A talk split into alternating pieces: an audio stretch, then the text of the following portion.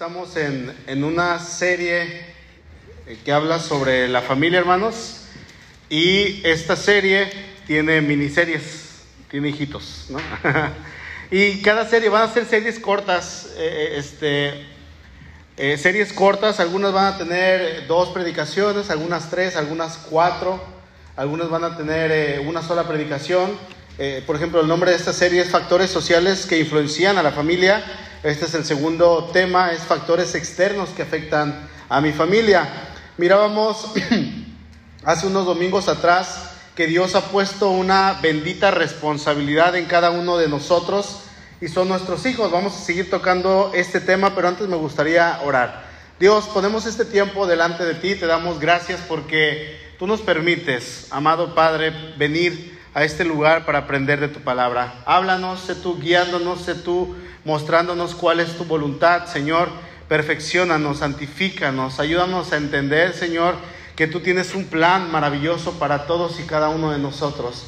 Bendice cada uno de mis hermanos aquí presentes, cada familia que está representada, porque yo sé, Señor, que al momento de que estamos aquí, nosotros, aunque nuestra familia quizá no venga a la iglesia, nosotros traemos bendición a, la familia. Eh, eh, tú traes bendición, Señor, a la familia a través de nosotros.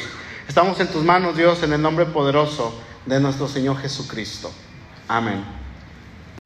Así es que en, esta, en este entender, hermanos, que, que, Dios ha puesto a nuestros hijos en nuestro, a nuestro cuidado, eh, Él los ha puesto como una flecha, veíamos hace tres domingos, y eh, debemos entender que Dios los ha puesto para que nosotros los encaucemos hacia, hacia Él, hacia el bien, hacia hacer lo correcto. Dice Proverbios 22.6, instruye al niño en su camino y aun cuando fuere viejo, ¿qué dice que, que va a pasar? No se apartará de él. Resulta, hermanos, que estamos en tiempos difíciles, porque a la generación que le ha tocado vivir a nuestros hijos en, esta, eh, en estos tiempos que son difíciles, vamos a ver que ellos están en una muy visible contradicción. Y, digo contradicción porque a ellos les espera un futuro incierto y podríamos decir que les condiciona en buena medida su presente. El, futuro les dice algo, pero ellos tienen que hacer algo para que en ese futuro les vaya bien, según lo que la sociedad está diciendo. Miren, por una parte, se les ha comunicado a esta generación, la generación de, de hace unos 30 años para acá, se le ha comunicado de que este mundo es como si fuera un parecido a un parque de diversiones, un parque de atracciones, o sea, es un lugar al que se ha venido para tener un alto nivel de diversión. ¿sí? Eh, eh, las personas tienen que venir a este mundo para divertirse, así es que el placer en nuestros días, y ojo hermanos, esa es la enseñanza que se está dando en la escuela, esa es la enseñanza que, que sus hijos o que nuestros hijos van a recibir en las escuelas y que sus mismos compañeros de los salones les enseñan a sus mismos hijos, que estamos en un tiempo donde debemos de tener placer eh, y, y, el placer es un valor a perseguir a cualquier precio, ¿sí? Casi nunca se van a considerar las consecuencias. Si alguien no se la pasa entonces de manera óptima, si no exprime su vida al tope, si no triunfa en la vida, si no aprovecha todos los recursos que tiene, bueno, no está encontrando un sentido entonces a su existencia. Entonces, todo esto está produciendo, hermanos, serias consecuencias para nuestra descendencia. Así es que nosotros como familias cristianas, nosotros como hijos de Dios, nosotros como personas que conocemos la Biblia. ¿Quién conoce la Biblia por lo menos un poquito? Por poquito, ¿no? La, conocemos, a lo mejor alguien la va a conocer un poquito más, a lo mejor, yo no sé, pero Juan se sabe un versículo, pero Panchito se sabe 50. Yo no sé, pero conocemos algo la Biblia, sabemos cómo buscar, sabemos que ahí podemos encontrar la fe, que, podemos encontrar ayuda, que podemos encontrar la dirección de parte de Dios. Bueno, nosotros debemos educar a nuestros hijos en cuanto al conocimiento que encontramos en la Biblia para que ellos puedan hacer frente a este mundo, a esta vida con toda la complejidad y que no solamente tengan en su mente, en su corazón, lo que este mundo está enseñando. Tienes que triunfar, eres el mejor, vales mil, quiérete mil, eh, no hay nadie que se compare a ti, tú triunfas y todos te miran con envidia, es porque algo estás haciendo bien. Son pensamientos humanistas. Son pensamientos que te hablan de triunfar, son pensamientos que cuando tú los llevas a cabo, humanamente podríamos decir, nos traen cierto placer.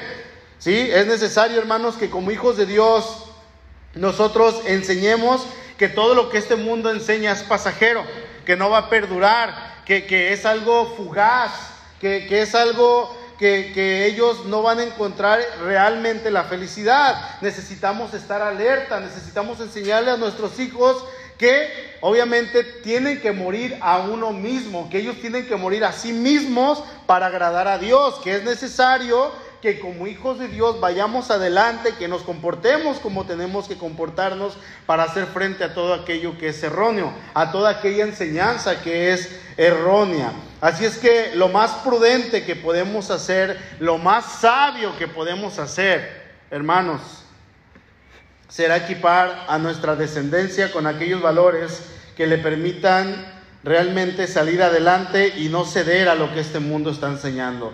Así es que más que nunca, hermanos, resulta vital que nosotros pongamos atención en los más pequeños, en los jóvenes, en los adolescentes, en los jóvenes que incluso son un poquito ya más maduros, que nosotros les ayudemos a identificar lo que realmente es imprescindible, lo que realmente es importante. Por ejemplo, como papás, nosotros tenemos que enseñarle a nuestros hijos el valor de las cosas. Nada es gratuito, nada es gratuito y los hijos deben de entender esto. Necesitamos entender, hacerles entender que las cosas que se compran tienen un valor y que hay un costo detrás de ella, por, detrás de ello. Por ejemplo, si nosotros le damos a mi niña 50 pesos de domingo, yo no sé si se practica el domingo, pero antes íbamos con mi papá y le decíamos, papá, nos das el domingo y nos daba nuestros 5 o 10 pesotes, ¿no?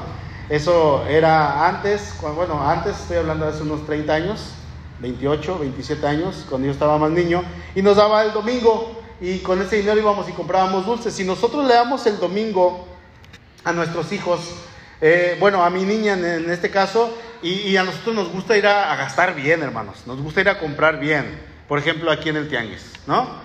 Entonces venimos aquí a Libertianguis y pasamos por los puestos y mi niña trae su dinero en sus manos y se va al primer puesto que ella ve y quiere comprar la primer porquería que brille más lo que sea lo más bonito para ella y que cueste lo más caro, pero es lo que menos sirve. Ya estamos hablando con ella y le decimos, a ver, hija, eso no, por favor, es que, es que yo lo quiero, papá. Es mi dinero, nos dice. Es mi dinero, tú me lo diste. Sí, mi amor, pero a ver, mira, al rato ya no lo vas a pelar, al rato se te va a romper, al rato ya no va a servir, pero yo lo quiero. Entonces, a veces tengo que decirle, mira, te conviene más esto. Y lo que yo tengo que hacer es bajarme a su estatura y hablo con ella. Y ella me ve a los ojos y le enseño que lo que está haciendo no siempre es lo mejor, aunque parece lo mejor. Tenemos que enseñarle que eso cuesta y ese dinero de alguna manera, si ella compra eso, es dinero echado a la basura. Tenemos que enseñarle también cómo ganarse las cosas. Tenemos que enseñarles el principio de no gastar lo que no se tiene y aún lo que se tiene se tiene que guardar, se tiene que ahorrar. Tenemos que enseñarles a ser sabios, ¿sí? Tenemos que enseñarle que del dinero que ellos tengan tienen que bendecir. Eh, no es una enseñanza bíblica, no es una enseñanza absoluta, pero en mi caso, cuando nosotros trabajábamos de, de niños, de adolescentes, mi papá solía llevarnos con él los sábados. Y el sábado nos daba 200 pesotes. Y en ese hace, hace unos 20 años, 200 pesos, quizás son como 400 el día de hoy. No sé, o a lo mejor 300, ¿no? Bueno, hace 20 años llegábamos a la casa con 200 pesos bien contentos y decía, eh, llegando a la casa decía a mi papá, dale 100 pesos a tu mamá. Pero es mi dinero, dale 100 pesos. No te estoy preguntando. Dale su gasto. Y ya saben, ¿no? La mamá, eh, esposo, déjalo, espérate, mira, es su dinero, se lo ganó. Déjalos, tienen que aprender. Y uno veía cómo se le iba la mitad del sueldo a la primera. ¿Por qué? Porque nos estaba enseñando a ser responsables. nos estaba enseñando a compartir de lo que teníamos. Yo le he dicho a algunos jóvenes, si tú trabajas y vives con tus papás, dales una parte, a lo mejor un 40%, porque cuando tú te cases, si tú no llevas este principio ahorita, se te va a hacer difícil darle a tu esposa para el chivo. No vas a querer darle para la papa. Ahí le vas a querer dejar 100 pesos y vas a tener aquí los 500 y, tu esposa va a andar batallando y va a andar buscando cómo comprar la comida para que tú llegues a comer. No, enséñate desde ahorita. Enseña, hay que enseñarle a nuestros hijos que si reciben 500, 200 son para la mamá o 300 son para la casa. Es un principio que se puede enseñar y resulta muy bien. Uno aprende de pequeño. Mi papá le decía a mi mamá, cuando ellos crezcan, me lo vas a agradecer. En el futuro tú me lo vas a agradecer. Y es un principio que se quedó guardado en mi corazón y el corazón de, en, mi casa, en los que estábamos en la casa. Entonces, hermanos, necesitamos enseñarles que tenemos que compartir, especialmente a los varones. Eso, se lo, eso va para ustedes, jóvenes que están aquí. Sí, igual, mujeres, hermanas, si ustedes viven con sus hermanitas jóvenes, si viven en casa, también bendigan, ayuden, levanten, laven sus platos, tiendan su cama, laven su ropa. ¿Ok? Porque son, son principios que son muy importantes. Y bueno, es que la sociedad nos enseña que lo que tenemos es nuestro que lo que es de nosotros no es de nadie más, que no tenemos que compartir. Y resulta que hay algunos factores que están en la sociedad y que estos factores se están metiendo dentro de la iglesia. Estos factores están entrando dentro de los hogares cristianos. Vamos a ver algunos factores en esta noche, hermanos, que están entrando y están afectando gravemente las relaciones familiares. El primer factor que vamos a ver esta noche es la revolución tecnológica la revolución tecnológica. Hemos hablado de la tecnología, pero ahorita voy a tocar un poquito este punto. Si Dios permite, más adelante vamos a tocar este punto nuevamente. Les leo Romanos capítulo 12, versículo 2, en la nueva traducción viviente. Dice, no imiten las conductas ni las costumbres de este mundo, más bien Dejen que Dios los transforme en personas nuevas al cambiarles la manera de pensar. Entonces aprenderán a conocer la voluntad de Dios para ustedes, la cual es buena, agradable y qué? Y perfecta, la voluntad de Dios. Dice, no imiten lo que este mundo está haciendo. No imiten. Y ojo, hermanos, yo no estoy en contra de la tecnología. Yo amo la tecnología. A mí me encanta la tecnología. Si, si yo no fuera ah, pastor aquí, probablemente aparte de que me encanta la alabanza y estaría en la alabanza, muy probablemente yo estaría donde está Rafita. Quítate, Rafita, yo voy ahí. Y trataría de, decir, a ver, quiero poner una cámara por acá y otra cámara por acá, vamos a poner micrófono. Me encanta eso, es algo que me fascina. a mí me gusta mucho la tecnología. Me gustaría ser programador y no se me da, pero me gusta. Quisiera. Pero es para personas muy, muy inteligentes, creo yo. Y no se me da. Entonces, ah, pero me gusta, me gusta moverle a los aparatos, me gusta, pero hermanos, eh, eh, eh, este, es necesario que nosotros veamos que la tecnología puede ser de bendición, pero también puede ser de maldición si nosotros dejamos que la tecnología inunde y gobierne nuestro hogar. Sí, creo que todos aquí podemos discutir eh, que la tecnología de uso familiar, televisiones, celulares, tablets, eh, videojuegos, ¿quién de aquí ahorita, en este momento, levante su mano, por favor, ¿quién de aquí viene sin teléfono celular? Ok, pero ¿tienes celular? ¿Sí? ¿También tú ya no tienes celular? ¿Todos tenemos celular? Ok, ahorita vienen cuatro, en la mañana eran tres. Y uno se le olvidó, ¿no? Pero decían los otros dos, yo no uso, decía una hermana de por allá, y otro de por acá decía, yo no uso celular. Hay, una persona que conocemos de acá a la vuelta y le dije, ¿me pasa su número? Me dice, yo no uso celular. Si quieres mis servicios, ve a mi casa y contrátame allá. Yo me cotizo, dice, yo, yo no uso celular porque es perder el tiempo en esas porquerías, me dijo. Para mí esas cosas no sirven, es una pérdida de tiempo. Todos tenemos celulares, todos hemos gastado tiempo en este aparato, todos desperdiciamos tiempo en este aparato y esto, hermanos, ha alterado profundamente las relaciones personales en el seno de la familia. Por ejemplo, en primer lugar entró el televisión, eh, la televisión, entró, la televisión se inventa por ahí de 1927, en la mañana me decía un hermano, Y eh, con el paso de los años se empieza a comercializar. Las personas que podían compraban un televisor y resulta que lo que antes se llevaba en el comedor, que era una plática amena, una plática en la cual los, los miembros de la familia convivían, había una relación familiar, ahora el tiempo de la comida se pasó hacia la televisión. Ahora la gente está viendo la televisión y más con todas estas plataformas de streaming que están ahí en la, eh, eh, en la cualquier persona puede tener ya internet, ¿sí? Ya esto ha afectado muy profundamente y obviamente esto ha cambiado lo que vienen siendo las charlas, ya no hay charlas sobre la mesa.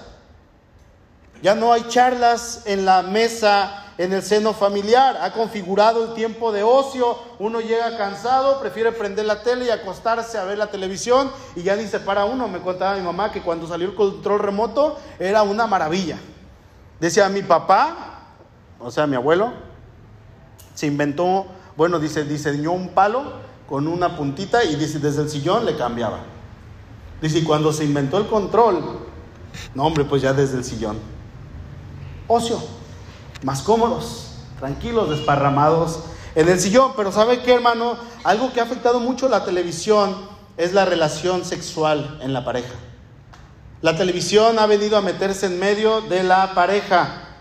Eh, hace algunos años, ahí en Estados Unidos hubo un gran apagón. Esto es algo histórico. Ha habido algunos apagones, pero hubo uno que duró 14 horas.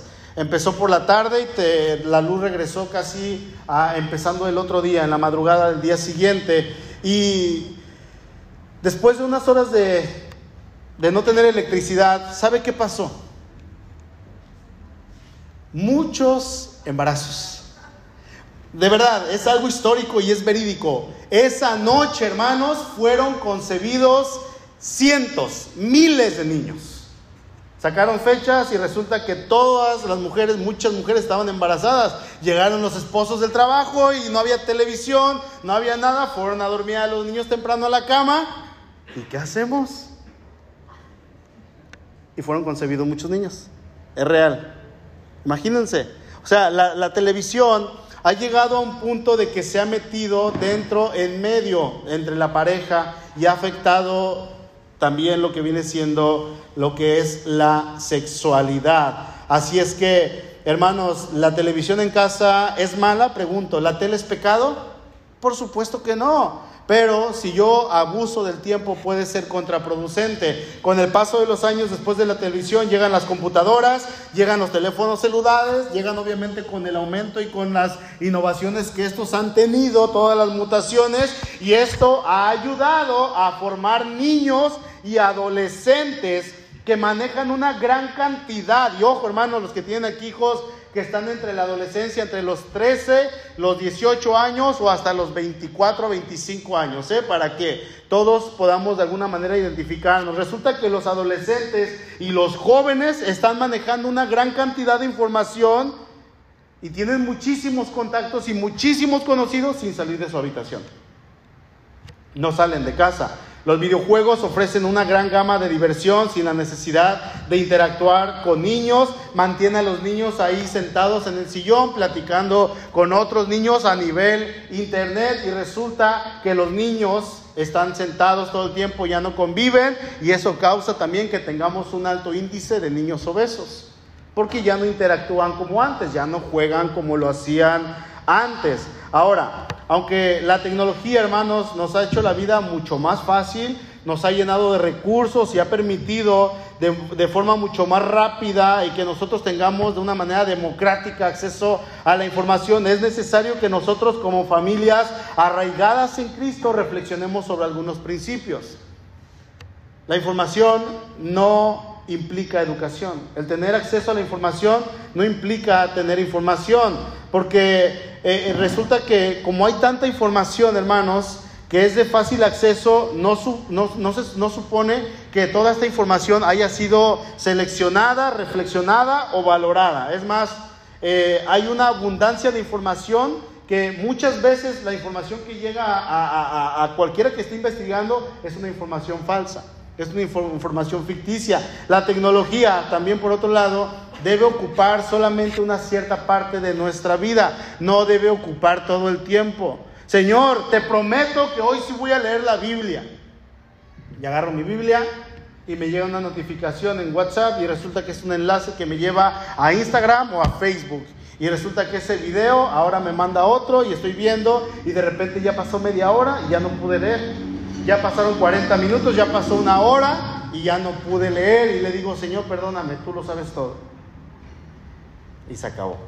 Me levanto, me voy o me voy a dormir. No sé si les ha pasado que de repente dicen, voy a leer y agarran su Biblia y les llega una notificación, nada más contéstame este mensaje que es importante. Bueno, es más importante que tú, Señor. Sería, bueno preguntar, ¿no? Y me pregunta Panchito, no un ejemplo, ¿va a haber servicio el, martes de mujeres? Pues sí. Pero le contesté y eso me llevó a otra cosa. Y ya perdí. A lo mejor soy el único en todo el mundo que le ha pasado eso, ¿no? Pero la información, hermanos, que se maneja es muchísima. El mal uso de la tecnología, por otro lado, fomenta la, la pasividad. El fácil acceso a la información causa que las personas interactúen menos entre sí. O sea que las personas pueden estar con la tecnología, pueden relacionarse con la tecnología, pueden estar, ser unos expertos en la tecnología, pero les cuesta relacionarse con las demás personas. ¿Por qué? Porque la tecnología nos ha sumergido y nos ha hecho ser dependientes de ella y nos ha impedido el poder estar con otras personas. El segundo factor que afecta la relación en casa es la saturación sexual la saturación sexual. Vayan a Efesios, por favor, capítulo 5, versículo 1 en adelante.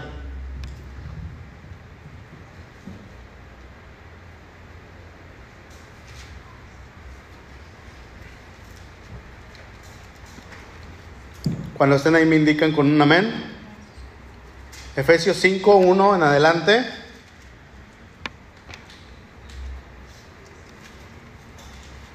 Sean pues imitadores de Dios como hijos amados. Seamos que imitadores de quién? De Dios, como hijos amados. Y anden en amor como también Cristo nos amó y se entregó por nosotros, por, por nosotros, ofrenda y sacrificio a Dios en olor fragante.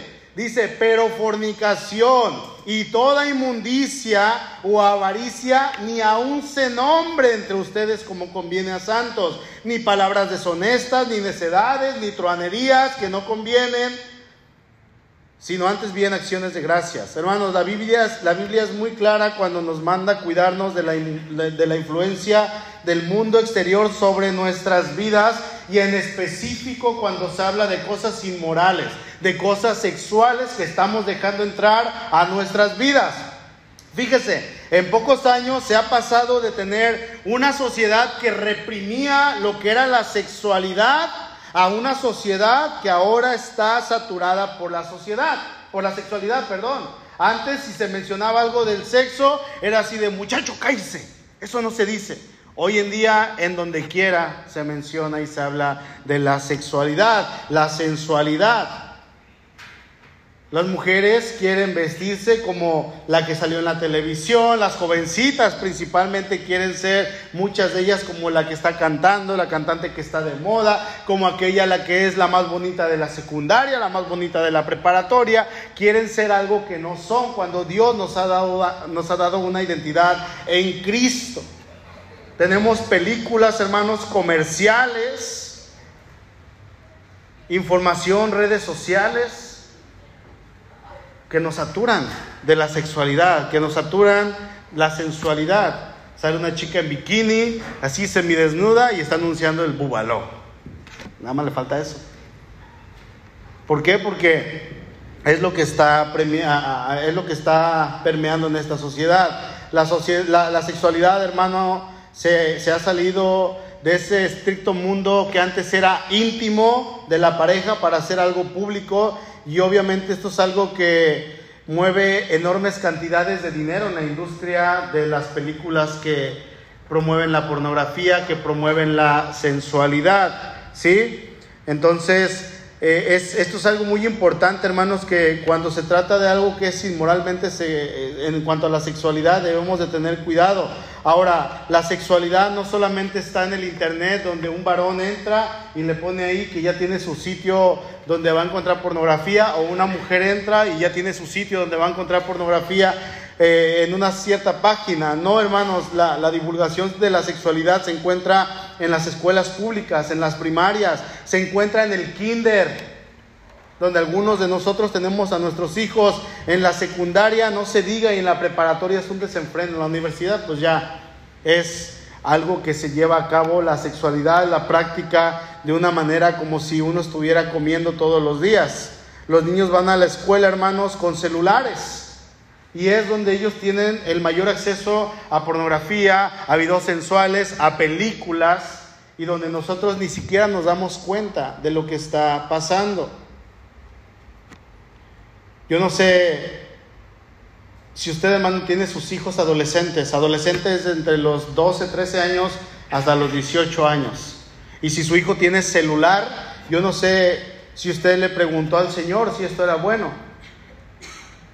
Yo no sé si le dijo, Señor, es bueno darle un celular, es que necesito saber dónde estás. Bueno, sí, es, es bueno, pero aquí lo, lo que yo pienso es que un niño de entre los 13 y 18 años por lo regular en todo tiempo anda pegado a sus padres, a menos que vaya a la escuela, obviamente, pero fuera de eso, sería, es sabio que, un adolescente tenga un celular, porque cuando un adolescente tiene celular, sea hombre o mujer, hermano, esto lo capacite para que, lo capacita para que su hijo tenga acceso a una gran cantidad de información sexual.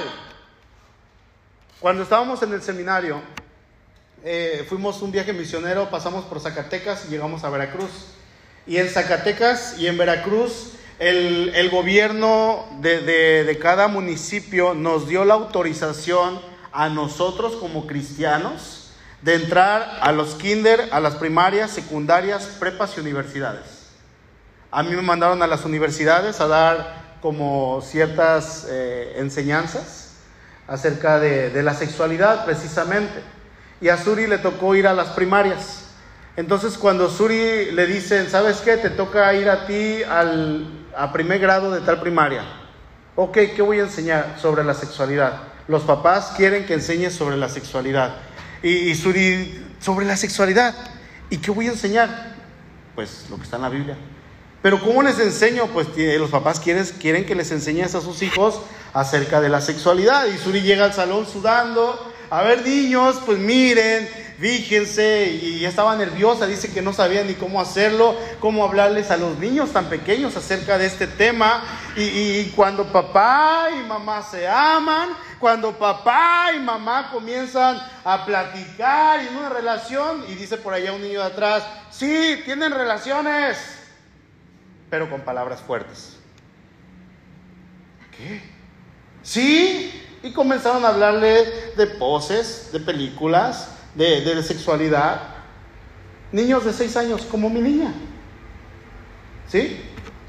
Pequeños. Así como algunos nietos de los que están aquí, como algunos hijos.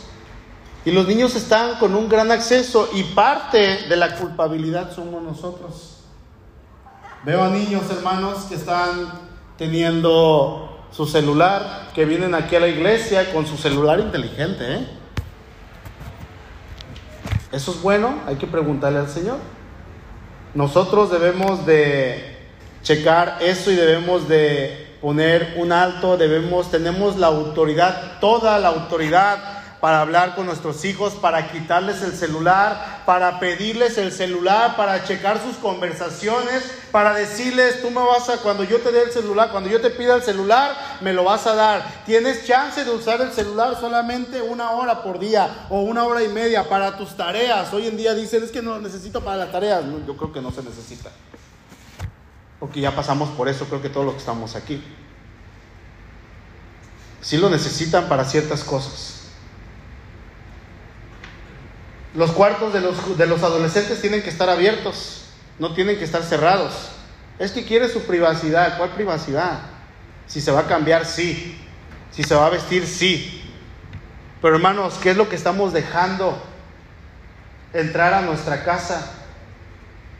¿Qué es lo que estamos pasando? ¿Por qué? Porque estamos dejando que la influencia de todo este mundo nos esté atacando y estamos cediendo ante ello nos vamos de casa y ahí se quedan los hijos. No los traemos a la iglesia, tráigaselos a la iglesia, aunque no quieran venir, se los van a agradecer en el futuro. ¿Sí? No se van a traumar, no se preocupe. No se van a morir. Ahí se quedó en casa, eh, eh, de repente, hermana, no vino su hijo, hermano, no vino su hija. Ay, es que, pastor, se quedó haciendo tanta tarea de la preparatoria, de la secundaria. Hermanos, pues ya pasamos por ahí. Bueno, yo no hacía tareas. Pero de todos modos, yo sé que una tarea no te lleva todo el viernes, toda la tarde del viernes, toda la tarde y todo el día del sábado y todo el domingo para que te prohíba venir a la iglesia. No, ok, no la haces, hijo, y prefiero que llegues sin tarea a la escuela, pero te vienes a la iglesia conmigo. Tráiganselos, tráiganselos. Los dejan en casa con una televisión inteligente, que es más inteligente que nosotros, y la televisión queda ahí con plataformas digitales como Netflix, como Disney, es que no se dice Disney, se dice Disney. ¿eh? Disney, ¿ok? Como Amazon, y hay otras que son gratis, que no se necesita. Y en esas películas uno tiene acceso a películas que tienen contenido sexual, lenguaje inapropiado, consumo de drogas, suicidio, tabaco y otras cosas. Y ahí se queda el niño y nosotros diciendo aquí, justificándolos en la iglesia, que no puede venir porque está haciendo tarea. No es cierto, hermanos. Vente, a ratos estará, yo te ayudo, me siento contigo.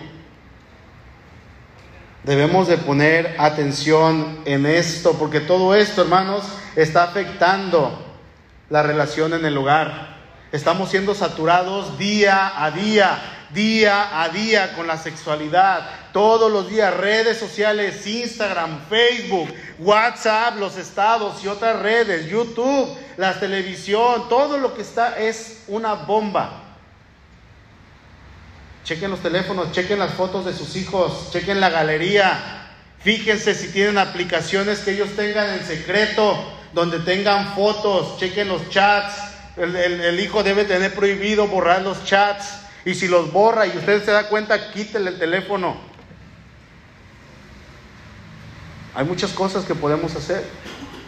Y no las hacemos porque a veces el papá le tiene miedo al hijo. Es que se va a enojar. Es que cuando se lo quito explota. Es que cuando se lo quito me amenaza de que va a hacer esto. ¿Qué no su papá? ¿Qué no su mamá?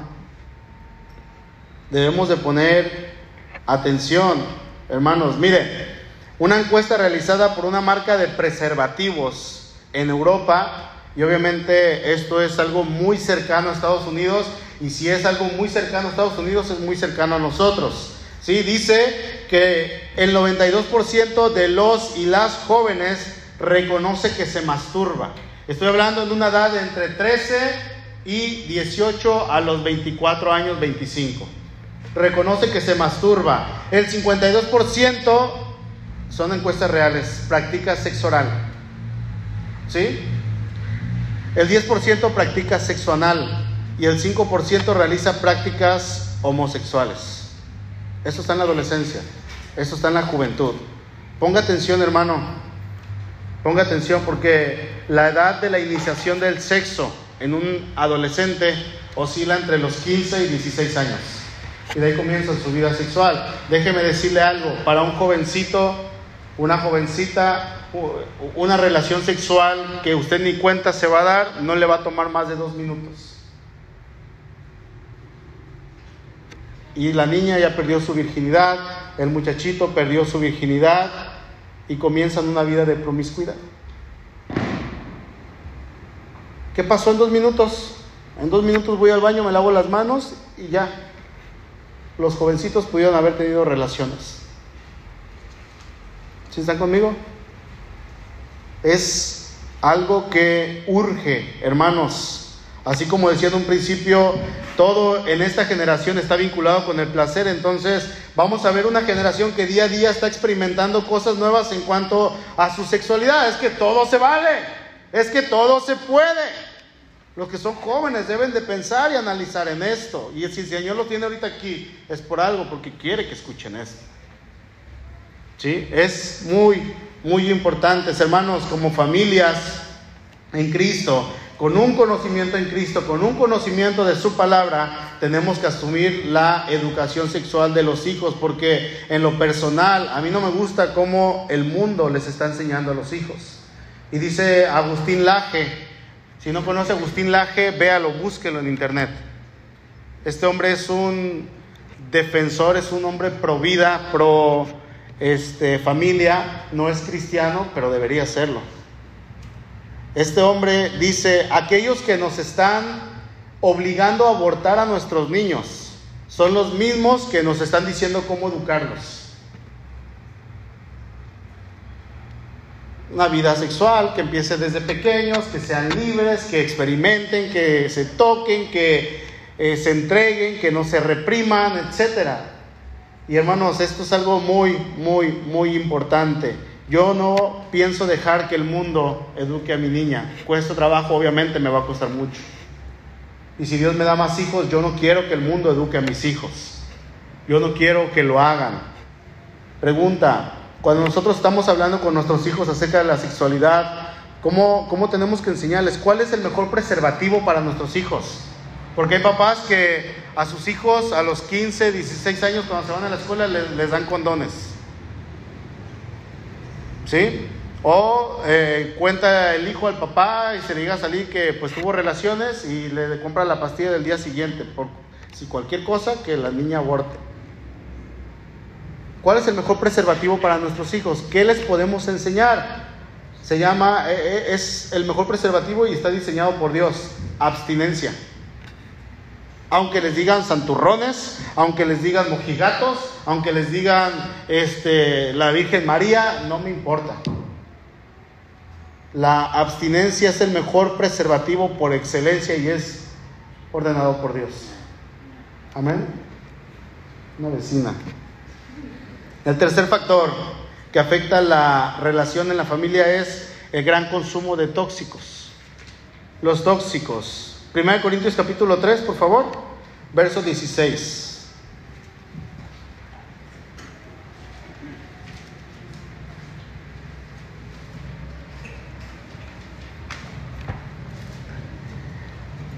¿No saben que son el templo de Dios y que el Espíritu de Dios mora en ustedes? Si alguno destruyera el templo de Dios, Dios le destruirá a él porque el templo de Dios, el cual sois vosotros, son ustedes, ¿qué dice el último? Santo es. Es santo. Dios nos ha santificado. El hecho, hermanos, de encontrarnos en una sociedad estresante e hiperactiva nos ha conducido a comportarnos en muchos aspectos como una sociedad adictiva. La, adicción tiene la capacidad de canalizar, incluso neutralizar la ansiedad. Es bien conocido, por ejemplo, que en el trabajo, aquí en la hotelería, la gente se drogue para seguir trabajando. La gente se droga antes de trabajar. Los que manejan camiones por largas jornadas que van de aquí hasta el norte o a otras partes, se droga para aguantar 20, 30 horas manejando. Pero no vayamos tan lejos, hermanos. No vayamos tan lejos, esto también está pasando en la iglesia, ahorita lo vamos a ver, pero resulta que muchas veces nosotros estamos conviviendo con toda una gama de adicciones, con una cantidad tremenda de adicciones, adicción a la comida, los que estamos gorditos probablemente, ¿no? Adicción a los refrescos, no sé a quién le guste ese refresco tan feo llamado Coca-Cola, fuchila. Ya se me antojó una. Adicción al sexo, adicción a la tecnología, adicción al consumo, adicción al trabajo. Hay gente que es adicta al trabajo. Hay gente que es adicta al trabajo, adicciones emocionales, entre otras. Pero en este apartado yo quise hacer, hermanos, especial hincapié en las adicciones tóxicas, porque resulta que nuestros hijos también están expuestos diariamente ante una sociedad que ofrece drogas, que ofrece pastillas, que ofrece diferentes cosas para que ellos se sientan felices, para que ellos estén bien, para que ellos estén tranquilos, para que ellos no tengan depresión, pero esto no es cierto. pero lo que sí es cierto es que la droga ha venido a formar parte de la familia y en la vida de los adolescentes y en los jóvenes como algo muy común. Algo muy natural. Hay estadísticas, principalmente en Estados Unidos y en Europa, que dice que hay un gran porcentaje de cristianos, cristianos que se, que se congregan, que asisten a las iglesias, que alaban a Dios, que le cantan, que leen su Biblia, pero consumen drogas. ¿Sí? Pero si conocemos a Dios, debemos recordar este versículo, que no saben que son el templo de Dios, dice, y el Espíritu de Dios mora en ustedes. ¿Qué no saben eso? Y si alguno destruyera el templo de Dios, el cual es santo, dice Dios le destruirá a él. Dios se encargará porque el templo de Dios, el cual son ustedes, dice Pablo, es santo. Así es que deben de vivir en santidad. Por eso la escritura nos, em, eh, eh, es enfática, hermanos, en decirnos versos, por ejemplo, como 1 Tesalonicenses 5:19, no apaguen el espíritu. O sea, enfóquense en una relación con Dios. No suelten a Dios, no, no se suelten de la escritura, no se suelten de la palabra, no apaguen el espíritu, porque si dejamos de leer, si dejamos de congregarnos, si dejamos de orar, si dejamos de compartir, si dejamos de testificar, obviamente esto va a causar que apaguemos el espíritu. No la apaguen, dice Pablo. Efesios 4:30, no contristéis al Espíritu Santo de Dios con el cual fueron sellados para el día de la redención. ¿Cómo contristo? Bueno, cuando yo dejo de leer, dejo de orar, dejo de congregarme, dejo de participar en mi vida cristiana y, comienzo a ceder a las cosas que este mundo me ofrece, entonces yo voy a contristar al Espíritu de Dios. Efesios 5:18, no se embriaguen con vino en lo cual hay disolución, antes bien sean llenos del Espíritu. Y hermanos, esa llenura del Espíritu depende de nosotros. Dios ya nos dio su Espíritu, Dios ya nos dio de Él, ya nos llenó. De nosotros depende, Señor, lléname rascándome la panza. No. Señor, quiero ser lleno de tu espíritu. ¿Cuesta trabajo? Pues sí, porque es leer, es orar, es venir a la iglesia, pero me da flojera. Pero no quiero venir. Pero es que el pastor ya lleva 40 minutos predicando y todavía le faltan otros 40. Tarda un chorro. Es que en la mañana hace calor. Si me siento allá, me pega el sol ponemos tanto pretexto, pero es, es, es, es, este compromiso, hermanos, compromiso. Dice, hablen entre ustedes con salmos, con himnos y con cánticos espirituales, cantando y alabando al Señor en sus corazones, dando siempre gracias a Dios, por todo al Dios y Padre, en el nombre de nuestro Señor Jesucristo si no consumimos droga de algún tipo, hermanos, gloria a Dios, pero sería bueno analizar qué tipo de adicción yo puedo tener. A lo mejor soy adicto a la tecnología, a mi celular. Salimos de casa y se me pueden olvidar las llaves, se me puede olvidar eh, los audífonos, se me puede olvidar el gafet para el trabajo, el dinero con el cual iba a pagar el taxi o el camión. Pero el celular no se me olvida. Ese sí está prohibido que se olvide. Todos tenemos un aparato celular, todos. Es indispensable en estos tiempos, es necesario. Sí, pero que no te controle, que no te controle. Se calcula que un 50% de los consumidores desconocen el efecto de las sustancias que toman, así como el riesgo que asumen. O sea, estas personas eh, no conocen las consecuencias de lo que están haciendo. Los niños y adolescentes, hermanos, son más fáciles de acceder. Es un mercado sumamente amplio y se le puede vender fácilmente. Lleven a sus hijos a la escuela, vayan por ellos.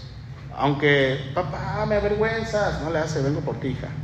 Vengo por ti, hijo. Si tienen la oportunidad, vayan por ellos. Y denles libertad también, pero obviamente no los oprima, ¿no? Pero Hermanos, cuiden, chequen quiénes son sus amistades, cómo visten. Si hay un cambio en su vestimenta, a lo mejor ya están juntando con alguien que los está influenciando. ¿Cómo llegan? Otra vez, chequen teléfonos.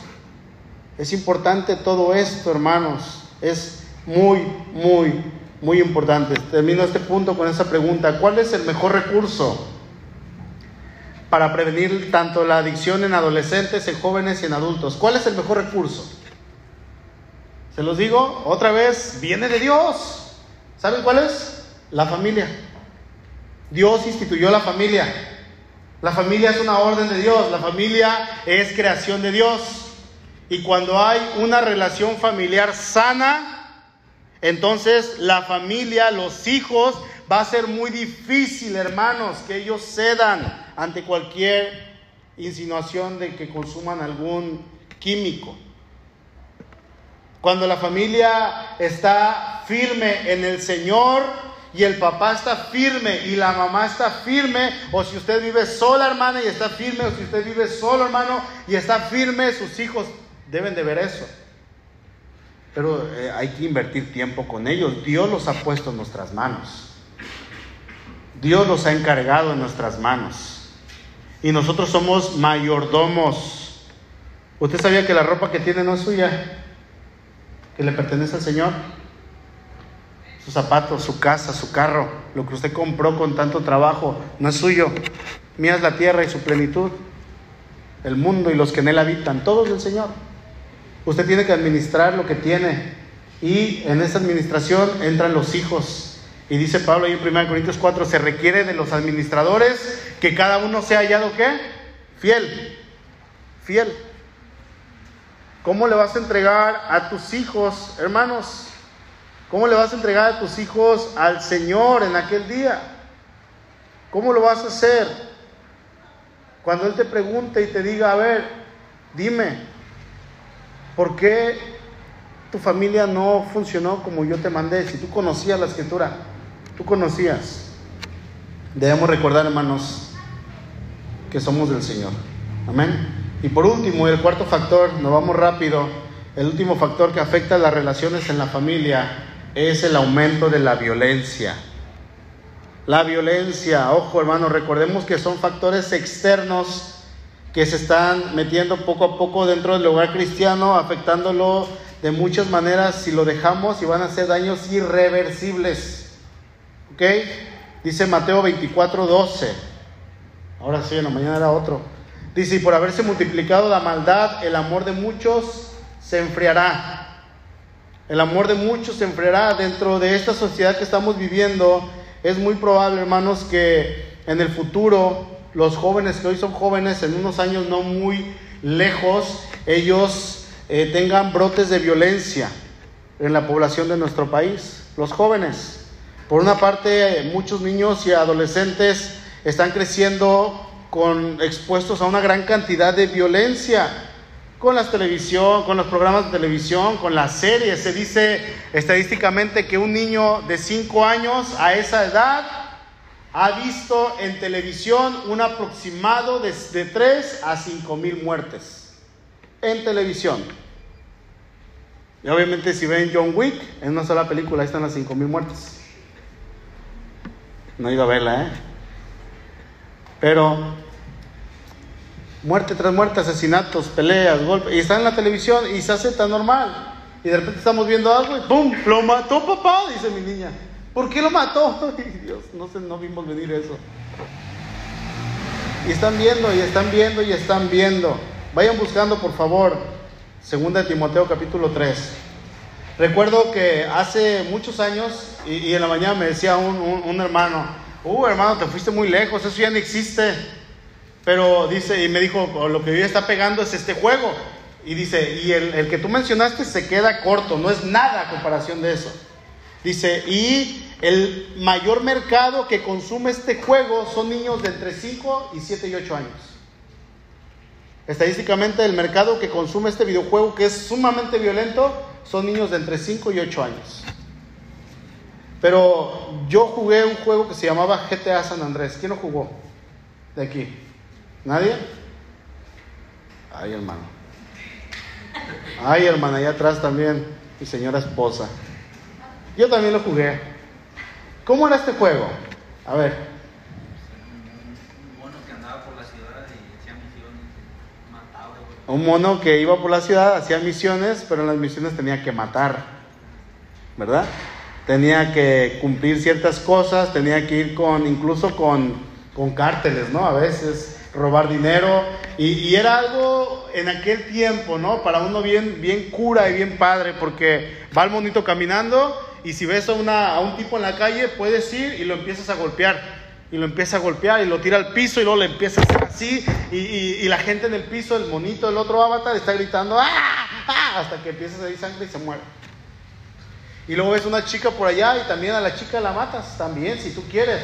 Y si en tu armamento que tienes tienes cuchillos, palos, pistola, también los puedes agarrar a palos, a cuchillazos o a balazos. Salvaje el juego, violento en extremo. Yo lo jugué algunas veces, mi hermano lo jugaba Memo también en algunas otras ocasiones. Y era un juego muy violento. Llegó un momento que dije, no, es mucha violencia. Que fue cuando andábamos conociendo a Cristo. En la mañana dice mi hermano, yo lo, yo lo, lo, lo, jugaba y con mis audífonos traía alabanzas cristianas. ¿Es en serio? Dice, sí. Imagínense.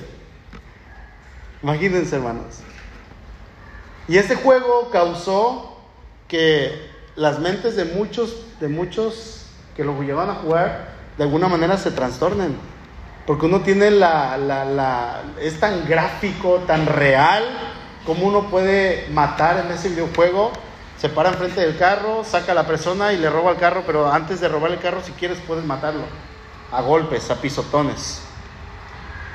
Y esto se está metiendo, hermanos, en, las, en los hogares. Hay una pérdida de la sensibilidad y una integración de la violencia como algo normal en los jóvenes. Ahora, este, si esta actividad de violencia se acompaña con el uso de alcohol o de algunas drogas, pues obviamente la violencia va a resultar más sencilla y más fácil para que la practica. Segunda Timoteo 3.1 en adelante, también debes saber esto, que en los postreros días vendrán tiempos peligrosos porque habrá hombres amadores de sí mismos. Leemos todos juntos estos, estos hombres y mujeres que va a haber desde donde dice el verso 2, dice, porque habrá hombres juntos amadores de sí mismos, avaros, vanagloriosos, soberbios, blasfemos, desobedientes a los padres, ingratos, impíos, sin afecto natural, implacables, calumniadores, intemperantes, crueles, aborrecedores de lo bueno, traidores, impetuosos, infatuados, amadores de los deleites, más que de Dios, que tendrán apariencia de piedad, pero negarán la eficacia de ella. Y al último Pablo le da un consejo a Timoteo. ¿Qué le dice? A estos evita. Evítalos. Pero ahí está el papá comprándole el videojuego al hijo para que su hijo se haga violento. Dicen que, que, que, que por qué hay tantos asesinatos y por qué hay tantos narcos aquí en nuestro país. O por ejemplo en Estados Unidos, ¿por qué hay tanto asesinato? Bueno, pues por lo que están jugando los hijos. Y se quejan de que eh, aquí en nuestro país haya, tanto asesinato y tanta violencia.